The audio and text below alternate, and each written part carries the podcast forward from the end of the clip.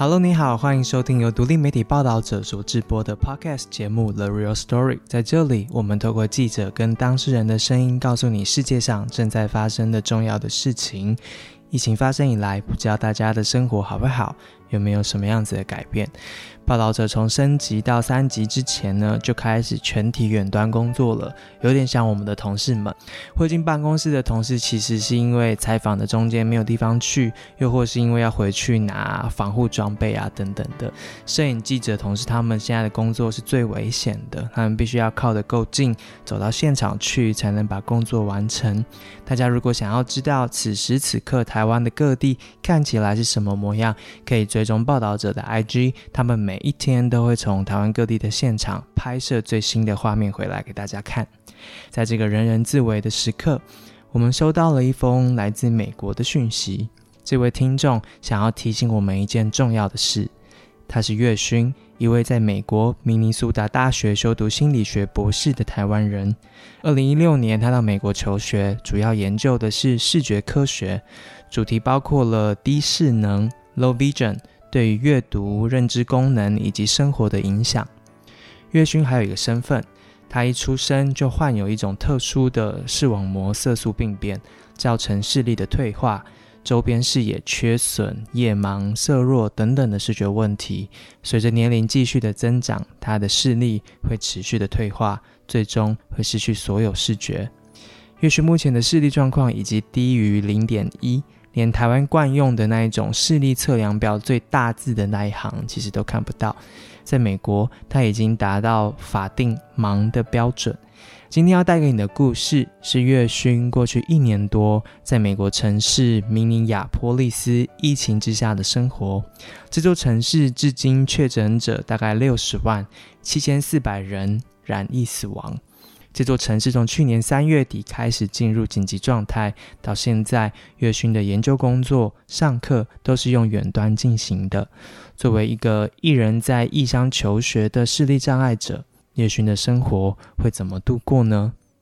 这其实不是岳勋第一次写信给我们，在去年节目刚上线没有多久，他就写了一封很长的讯息来告诉我们。他说：“啊，不要怕，我们节目的内容太硬。”对听众像他，这是很难得可以吸收社会议题跟深入探讨新闻议题的管道。我记得他那时候强调要我们要自信。这一次月勋联络我们，又是一个重要的提醒。他想让我们听见此时此刻被遗忘的那一些声音：视力障碍、听觉障碍者在疫情下的生活。他说要让视障者、听障者知道，这个世界没有要抛下他们。访谈里面，岳勋用他一年多来那一些心理黑暗的时刻，让我们知道这一件事情的重要。你即将听见的是疫情下他的生活，他遇见的难，他怎么寻求协助，找到出口，还有他针对美国老年听力跟视力障碍者做调查研究之后，此时此刻他想要告诉台湾的事。我们的访谈从疫情之下对他生活的改变开始。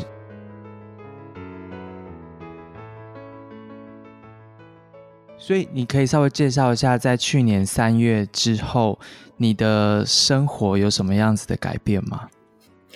呃，生活最大的改变就是我几乎不出门了。呃，因为我们呃学校已经关了嘛，学校从去年三月底的时候就开始一路关到现在，基本上是不能回去工作的。然后我在今年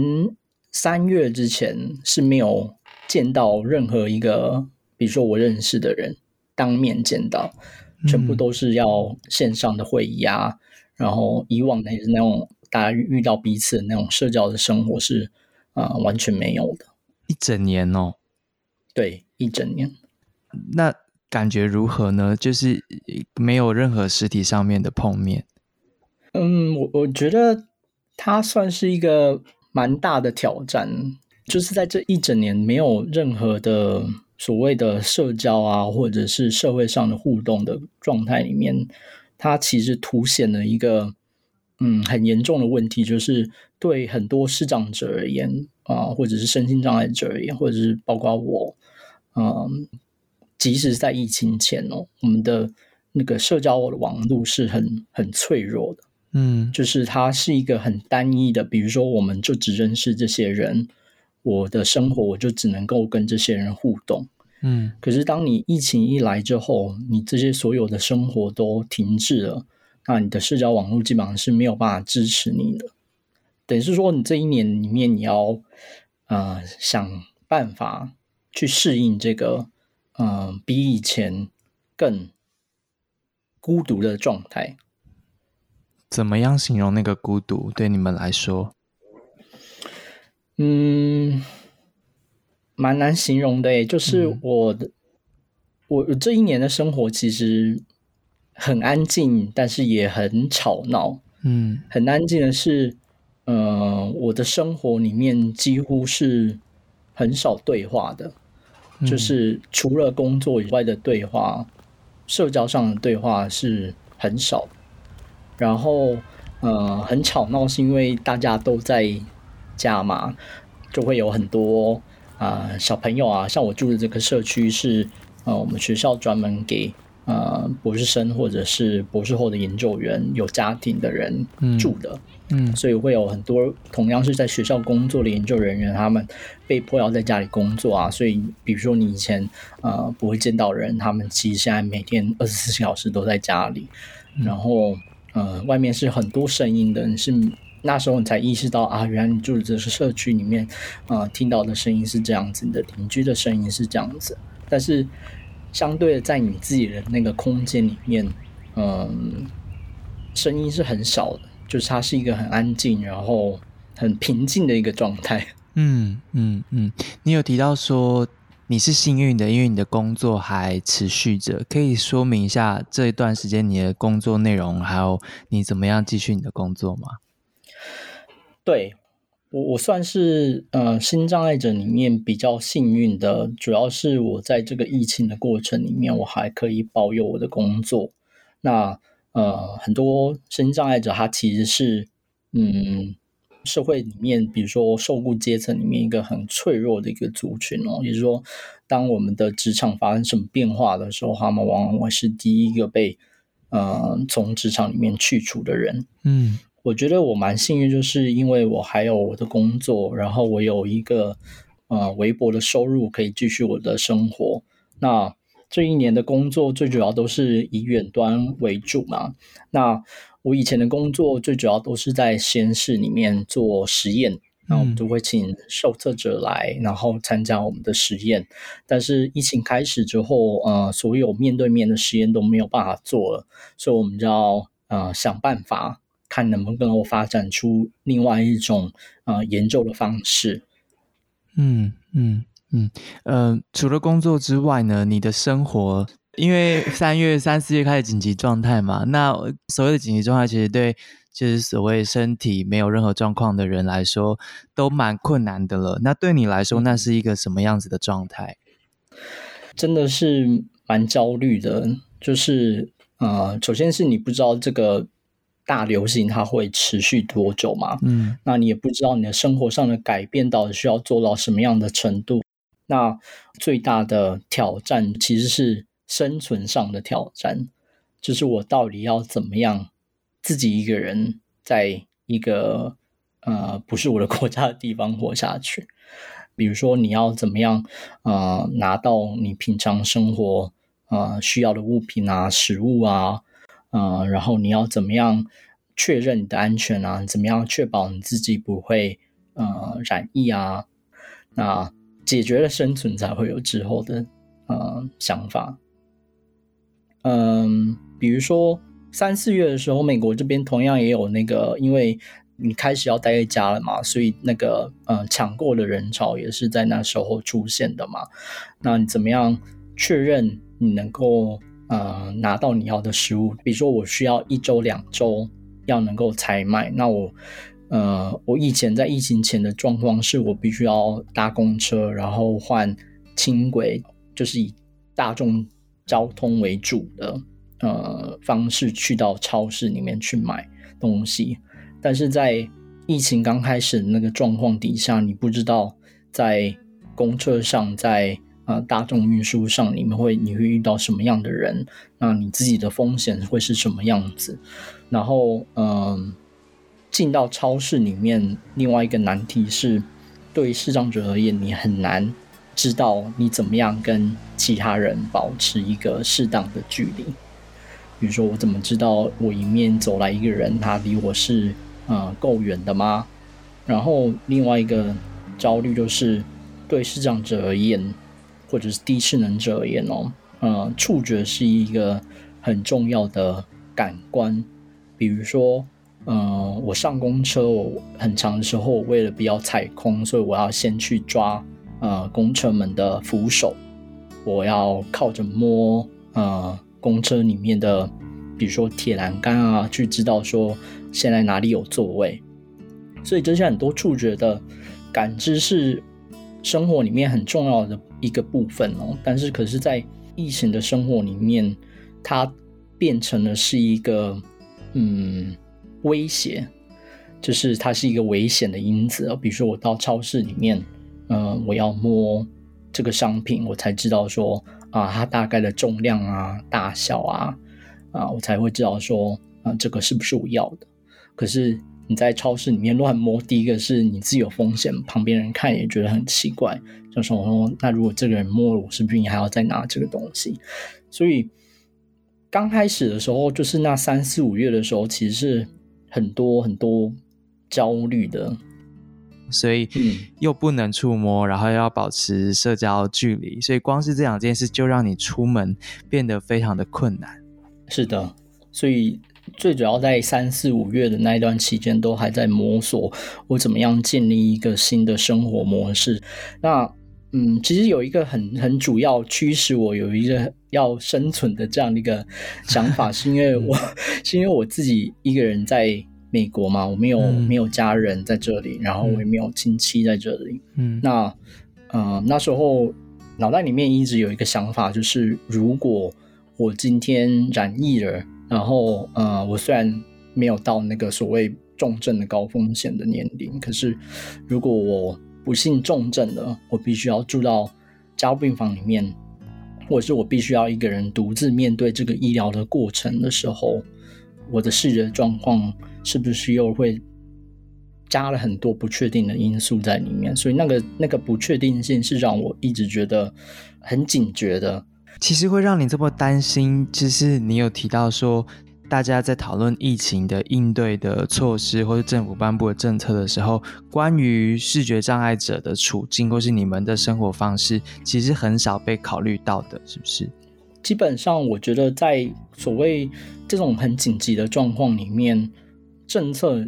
常常都只能照顾最主要的人。那很多人他们其实是在这个政策里面是。不可见的，就是它基本上是连讨论的空间都很少。我们会去想说，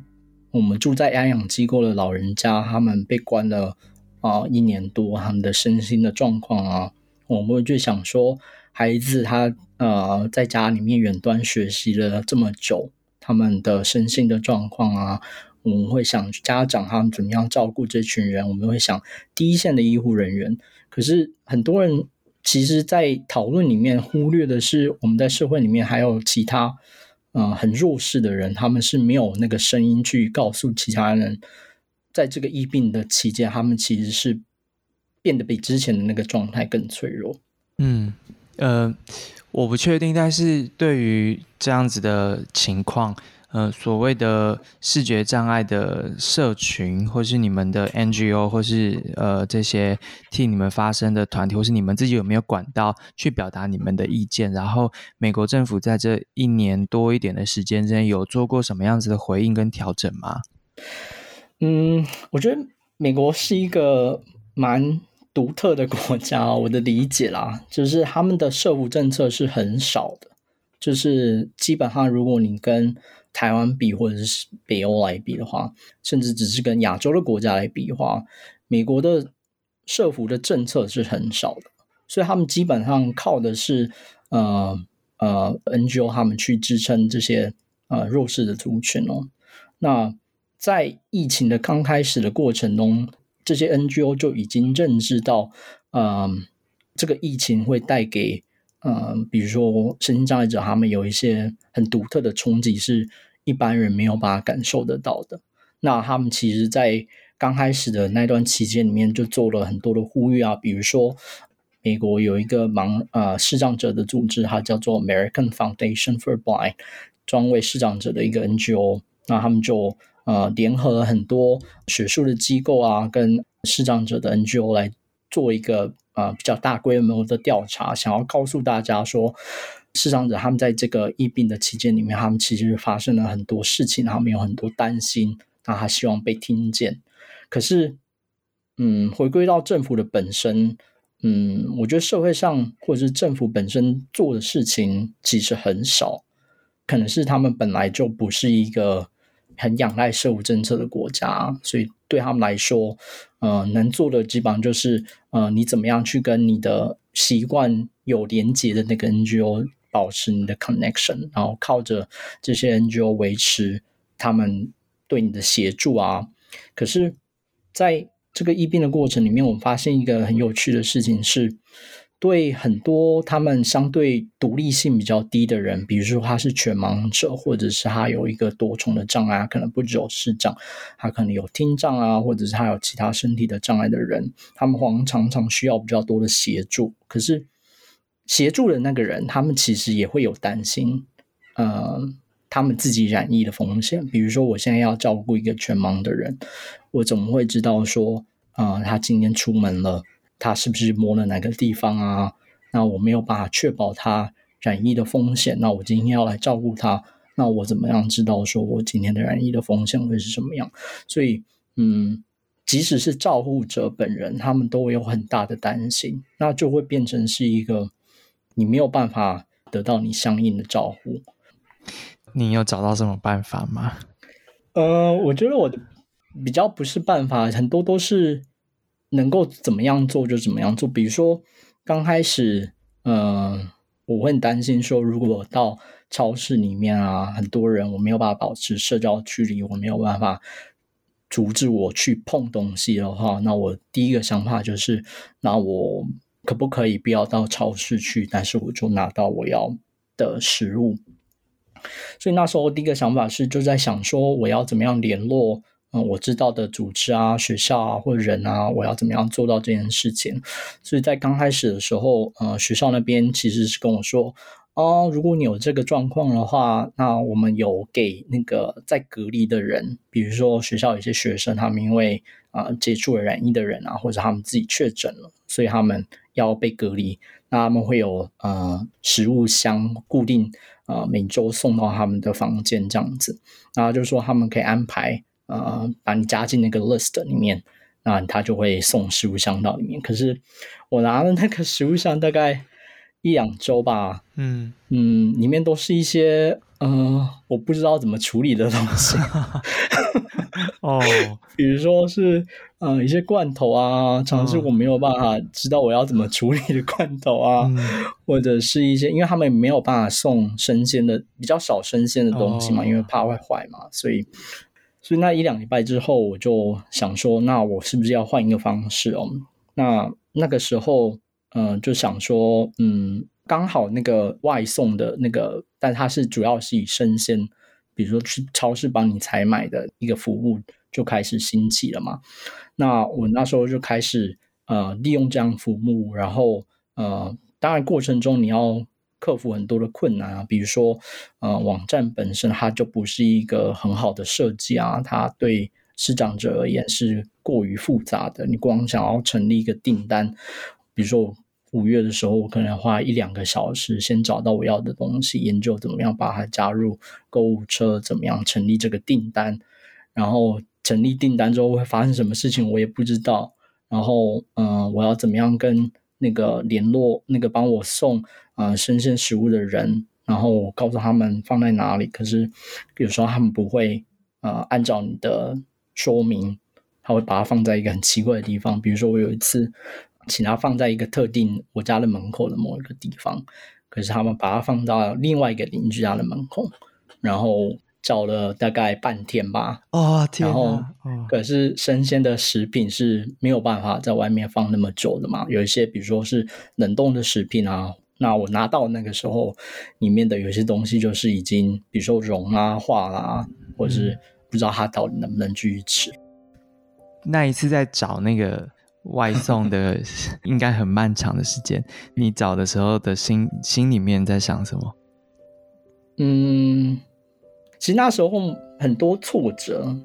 嗯，我我其实在我来美国之前，我就觉得我是一个很独立的人。我确认我可以自己处理我很多的生活大小事啊，我可以自己去看医生啊，我了解我自己的健康状况，我才自己毅然决然到美国念书。可是，在那个过程里面，或者在那个三个小时里面，其实我对于自己的能力是很多质疑的。嗯，第一个是我会想的是，我我真的有我自己想的这么这么独立吗？那另外一个想法是，嗯，有时候会有这个想法，会觉得你是不是一个不被这个社会需要的人？所以这社会在这个难关的过程里面，他们必须要，嗯，把你放在后面。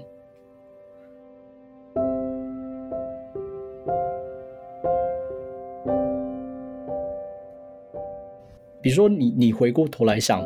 你现在嗯、在这两个月里面的过程里面，你唯一想的事情是怎么样活下来。那光想这件事情，这件事就已经让人觉得很挫折。就是我为什么会需要到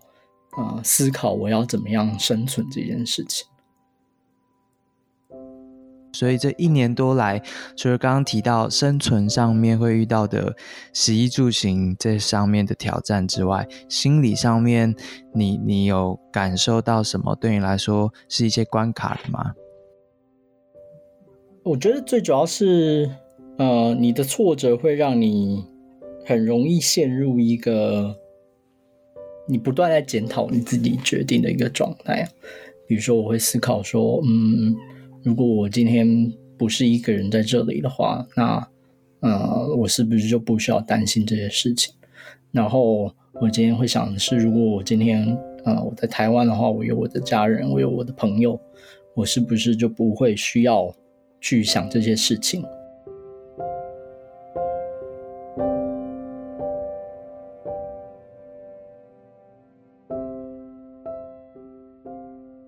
我觉得大概第一个是你如果有发现自己的呃心情的状态开始比较不稳定的时候，那这可能是就是一个警讯嘛。那很多焦虑的时候，你就会发现你其实是没有办法专注的。就比如说，嗯，研究的工作其实是需要很多的专注的。比如说，我常常需要呃静下心来思考一个问题啊，或者是要读呃研究的文献啊，或者是要写啊，或者是要。呃，很多的 coding 啊，这些是需要很很很大量的专注。可是你如果发现，嗯，你的专注的程度开始有一些很显著的退化啊，呃，你开始发现你生活有一些问题，比如说我在刚前几个月的时候睡得很不好，很难入睡，但是又很早起，精神的状况不是很好。然后，嗯，你很常会有一个念头是，你觉得你是一个。失败的人，因为你没有办法度过这个危机，你没有办法跟其他人一样，啊、好像可以很正常的生活。那这些念头都是，嗯，我觉得慢慢察觉的一个指标啦，就是慢慢的你就觉得你没有办法啊、呃，从那个泥沼里面翻身的时候，你就需要啊、其他的人的手。我觉得好的地方是因为，呃，我。我自己在这个领域里面，所以我对于嗯、自己的状态啊、心理的状态比较敏感，所以呃我没有很排斥，比如说我需要专业的协助啊，所以在这一年的过程里面，我持续都有和我的心理治疗师一直有在联络，然后一直有保持固定的回诊的频率哦。那这个是一个稳定我。在这个状态里面不至于掉得太深的一个嗯很好的支持的方式。嗯，在那种时候黑暗的时候，你会做什么事情啊？嗯，我觉得很有趣的是，学术的环境里面其实不太容许很脆弱的状况。嗯，你是在一个很竞争的环境嘛？那身边的每一个人都很聪明啊，然后很努力啊啊！即便是疫情的过程里面，嗯，大家都是不断想着要怎么样让工作能够继续前进。可是，如果你是一个一直停滞不前的状态的话，其实你是很容易在这个很激烈的竞争的环境里面被被淘汰的。等于是说，他逼迫你要。持续的维持那个呃工作的状态，同时那也是一个呃蛮大的压力的来源。好难哦，听起来就是社会就是这么现实。对啊，就是他没有办，其实很多时候他是没有办法容忍你走的比较慢的，即使是在疫情的情况下。对，很那些宽容，很多时候都是奢求。很多人其实会觉得说，我已经给了你很多的机会了，你如果没有办法表现的跟一般的正常人的话，那他会觉得说，我们没有必要再让你继续下去。所以那是一个一个蛮蛮现实、蛮残酷的一个过程。呃，你有跟其他跟你有一样视觉状态的人聊过疫情之后发生的事情吗？呃，我觉得我比较幸运的是。我的博士班的老师就是我的指导老师，他就是一个视障者。我我我觉得我很幸运的是，虽然我在一个很残酷的学术环境里面，但是我有一个能够为我撑起一个空间的老师。那嗯，他给我很多宽容啊，然后他也很知道，嗯，我在这个时期里面特别的时期里面遇到的这些困难。只要有一个人知道你的困难的。这件事情就对你来讲是一件很很值得庆幸的事情，就是你不是一个人在这个呃很残酷的社会里面努力。那我觉得这也是一个我很我为什么当初我会主动联络知心的一个原因呢？就是我觉得在台湾现在这个开始渐渐发展出我们去年三四月这个。疫情的这个状况的同时，我相信很多有这个状态的人，他们其实是会觉得自己是一个人在这个过程努力的。那如果他们可以知道说啊，好像有其他人是可以理解这个过程是很辛苦的，嗯，光是这样子，我觉得就对，至少在我去年那个过程里面，我就已经是觉得是一个很大很大的抚慰。让让他们不要觉得自己是一个人或是被丢下来的人。对，我觉得这是一件很重要的事情。嗯，所以其实你你的老师的存在蛮重要的。对，第一个是他想要让我知道学术的环境里面是很很很辛苦的，就是你有很多现实哦，比如说学术环境就是不断的每一个一段时间，他就会检讨你的过程。比如说，如果你一直都没有。前进的话，那基本上你是没有办法继续的。那他为了要让我继续前进，所以他必须要设立一些目标。可是他同时告诉我，他知道我现在的状况，因为他自己也知道，身为一个视障者，在这样的环境里面，你遇到的挑战是什么。那他在鞭策我的同时，也给我很多的宽容。嗯。你你主动联络我们的时候，就是我在想说，你觉得你想要给大家的东西是什么？我的意思是说，如果他们此刻也开始担心害怕，或是此刻的台湾其实还在疫情的，就是一开始的初阶段的时候，你觉得此时此刻你你你经历的这一年多，你想要告诉大家的事情是什么？嗯。我我一个很重要的经验是，你在这个初期的过程里面，最重要的事情是要呃让自己安定下来，不要让自己的温度一直往上升，一直很焦虑。然后，嗯，你安定下来之后，开始去找你能够利用的资源哦。嗯我觉得，嗯，对于台湾的身心障碍者而言，嗯，他们很长期的是一个被晋升的一个族群，就是他们常常说的话都是不太有人在意，他们觉得这是一个很少人注意的话题，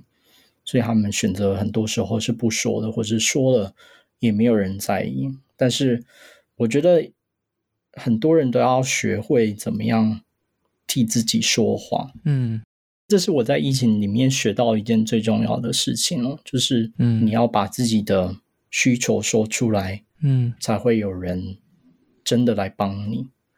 如果大家忘记了，你就要想办法再提醒大家。嗯，我们这里有一群人，他们是不应该被落在这里的，我们需要注意到他们。嗯那如果每一个人都开始说的话，我相信大家是会一起前进。那不要一直掉入那个呃很深的泥沼里面，我觉得这是一件蛮重要的事情哦。嗯然后我一直觉得一个一个一个很坚强的社会，是他在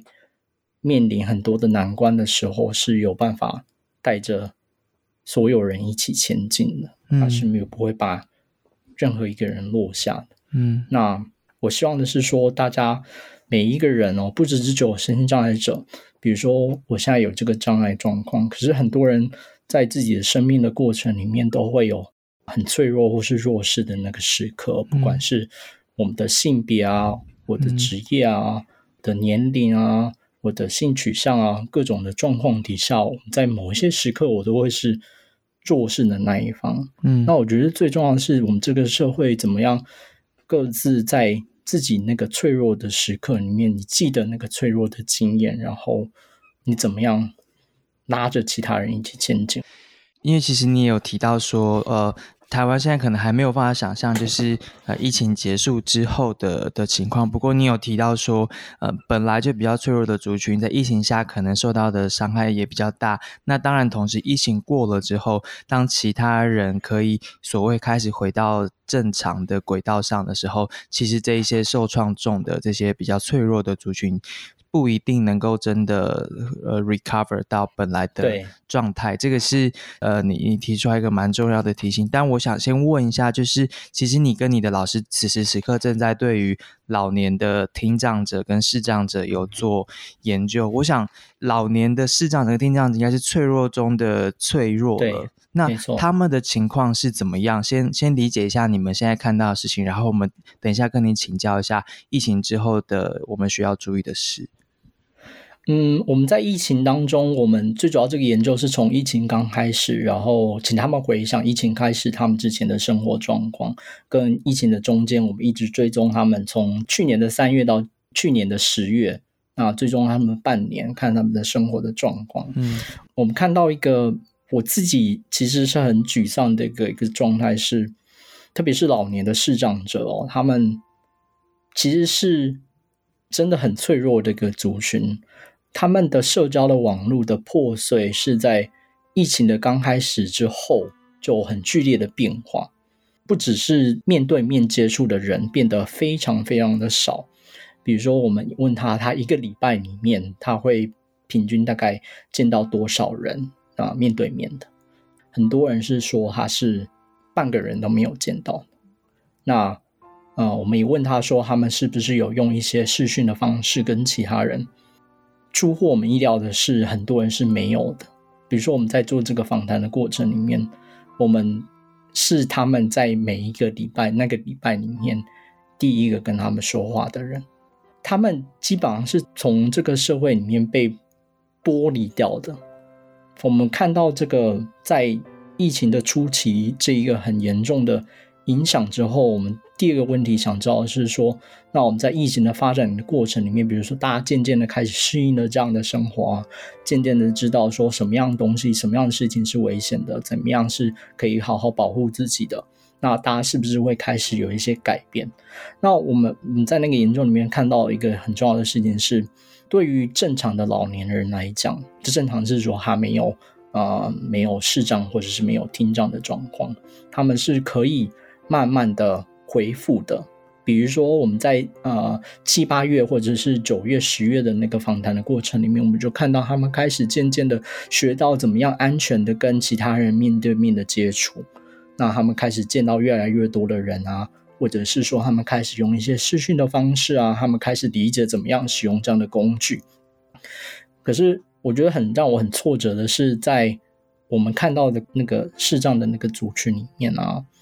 他们是没有这样子一个回复的迹象的。我们追踪他们半年的那个过程里面，他们是一直在一个很低的低谷哦。嗯，我觉得最严重的一个状态是我有一个受访者，他在那半年的期间啊，他基本上是，呃，因为他独居嘛，他已经七十几岁了，呃，他也没有小孩子，在那半年他几乎是没有见到任何人的。天哪！然后我们每一次跟他访谈的时候，他都很开心，因为那个是他。在那段期间，唯一可以跟别人讲他事情的时候，我想要让其他人知道这件事是一个很严重的事情哦。就是这个孤独的状态啊，是很致命的。就是不是只有疫病会让人失去生命，这个孤独的状态是会同时引发很多事情。那我一直很希望大家能能够看到。这些在角落的这些人，你怎么样去连接他们，是一件很重要的事情。嗯，有对策吗？对于这样子的支持网的破碎，然后他们掉进去那个听起来像是一个无声的黑洞之后，你们的研究之后有提出什么样的建议或是对策吗？嗯，我觉得很难，就是对于。老人家来说啊，那个精神的状态一旦嗯陷入之后啊，他们其实是很抗拒所谓的协助的，就是他们很多时候会有一些嗯对于专业协助的一些刻板的印象，所以即使是我们观察到这个很危机的状态，我们我们想要引介他到社区的呃心理健康的。呃，辅导专责的单位里面去哦，他们都是要么，比如说他就只去了一两次，然后之后就没有再去了，或者是他甚至就是拒绝我们跟他提的这个 offer。然后我我觉得很重要的一件事情是，我在那个访谈的过程里面啊，我一直听到的事情是，他们其实是很不想要被这个社会忘记。比如说，我们在新闻里面啊，不断的在提起说，比如说医护人员很辛苦啊，啊，或者是家庭的人很辛苦啊，照顾小孩子很辛苦啊，小朋友没有办法去学校很辛苦啊。可是我们在这个公众的视角里面，我们一直都没有看到他们，那他们很自然的就开始觉得自己是。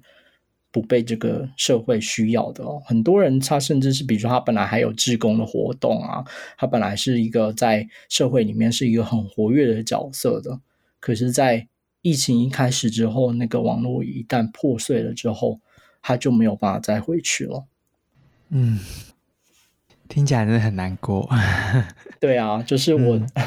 我好几次在。那个访谈的过程里面，比如说我结束之后，我是需要很多时间去，嗯，慢慢收拾我自己，嗯，到底我要怎么样理解他们那个状态？然后你要想，你现在是，比如说你想要试着帮助他们啊，可是他们事实上是不需要你的协助，或者是有可能我我我不够努力，然后你会想说，是不是我再努力一点？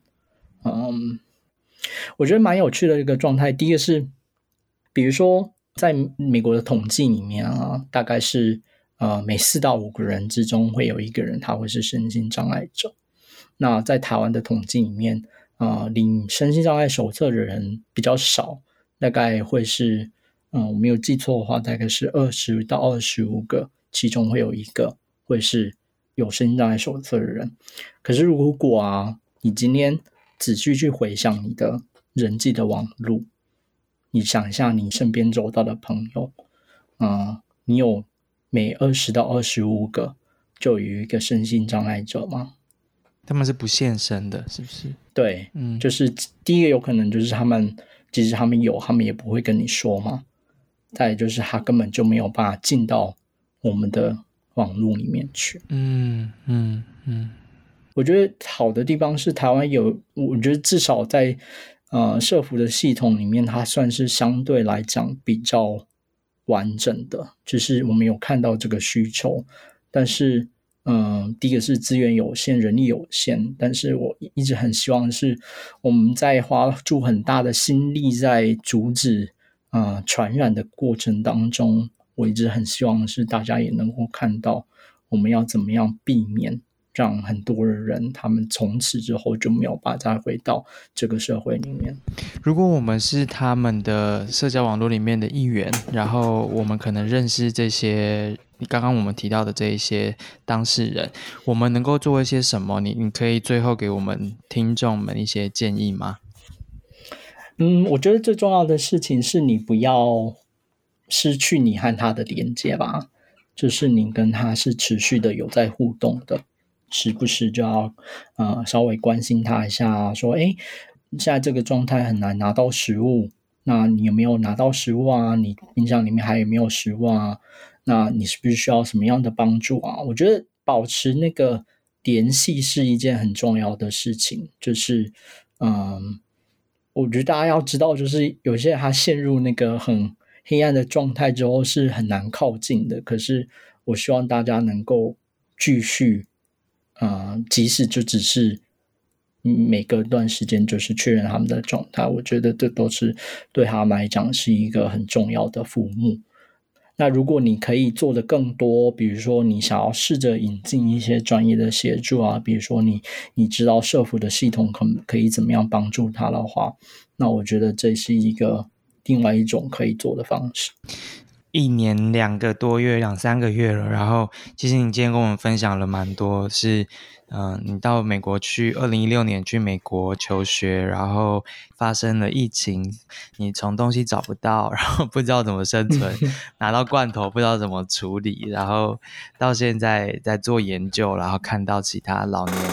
障碍者他们的的情况，然后你主动联络我们，然后想要大家听听这一些，你你自己。经历了好多，然后透过这样的研究，你也去重新从这些老年的视障者身上，或许你也看见自己想要做的事情，或是你自己正在做的事情。这一年多之后，你你觉得自己有的变化是什么呢？如果说疫情带来了一些改变的话，那个留给你身上的改变，你目前觉得是什么？嗯，我觉得我在这个过程里面学会三件很重要的事情，一件是。学会开口，第二件事是学会理解，第三件事是学会为啊自己身边的人发声。那嗯，开口很重要嘛？你要先让大家知道你在这里，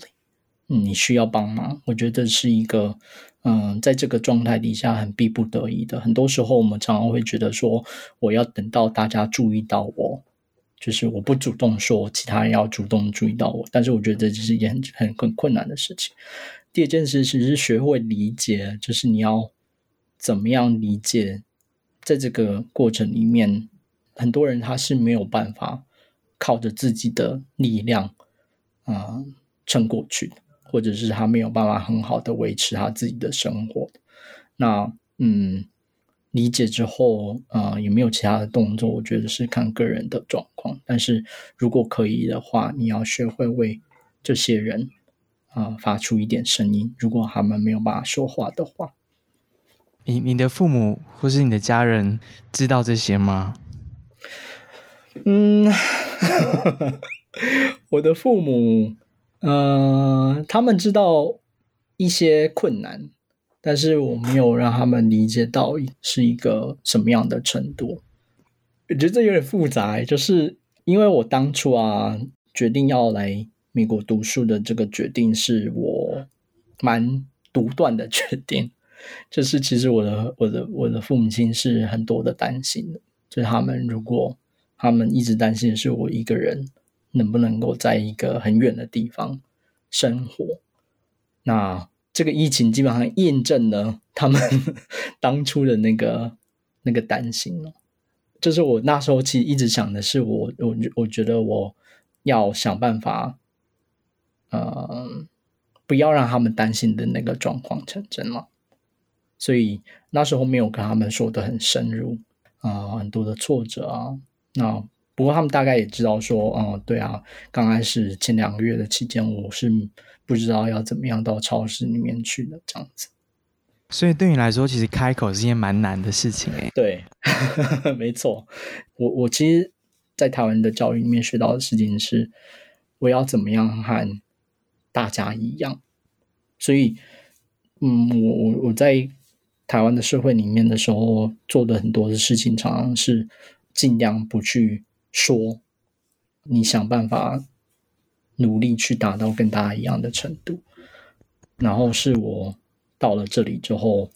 嗯，开始慢慢的学习啊，啊，特别是在这个疫情的状态里面，我深刻的理解到说，很多人他们是真的没有办法说的。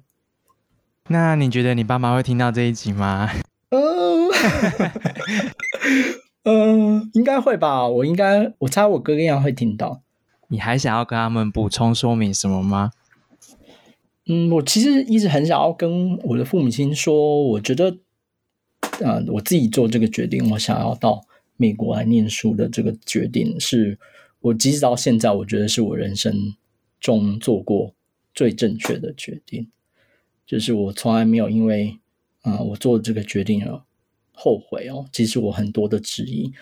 然后嗯，我我其实很开心，我能够在这里跟呃我一个很好的老师一起工作，然后嗯，我来研究我一个呃我很有兴趣的问题。那我我我做出的选择里面，我想跟他们说，这是我做出的选择里面，呃，会需要面对的一个过程了。那嗯，我希望他们呃可以理解，就是能够。到这里来，对我来讲是一件很重要的事情。它是一个我学会怎么样自我成就的一个方式。嗯，我觉得担心会有，但是，呃，呃，嗯，我希望他们能够支持，能够理解这样子。你担心他们吗？我很担心啊，特别是在这个疫情的状况里面，就是我的父母亲其实不是那种可以。呃，在家工作的，他们是一般的工厂的工人。那我其实很担心他们在嗯这个环境里面，他们要怎么样保护自己啊？我持续了在跟他们说，这件事真的蛮严重的，就是不可以轻忽的一件事情。就是他们刚开始会觉得说，嗯，好像没有这么严重。可是我觉得，比如说像我的我的父亲，他是有一些慢性病。等于是他年纪也到了，那他等于是在这个过程里面，他很容易就成为那个高危险的族群。我一直在不断的提醒他们，真的要很小心，然后很注意自己的身体，这样子。嗯，你现在都好了吗？就是把自己照顾好了吗？嗯，我觉得我适应的算蛮好的。嗯，就是在四五月那一过程之后，当然中间有很多的嗯挣扎，可是。我觉得我的人生就是不断在挣扎，所以，我我觉得它就只是一个新的挑战。那我呃，某种程度上已经跨过了那个挑战。恭喜！我觉得我们现在大家都正在开始看到那个挑战的阶段而已，所以希望我们也都可以跨过。很很谢谢你的分享。不会，谢谢志兴。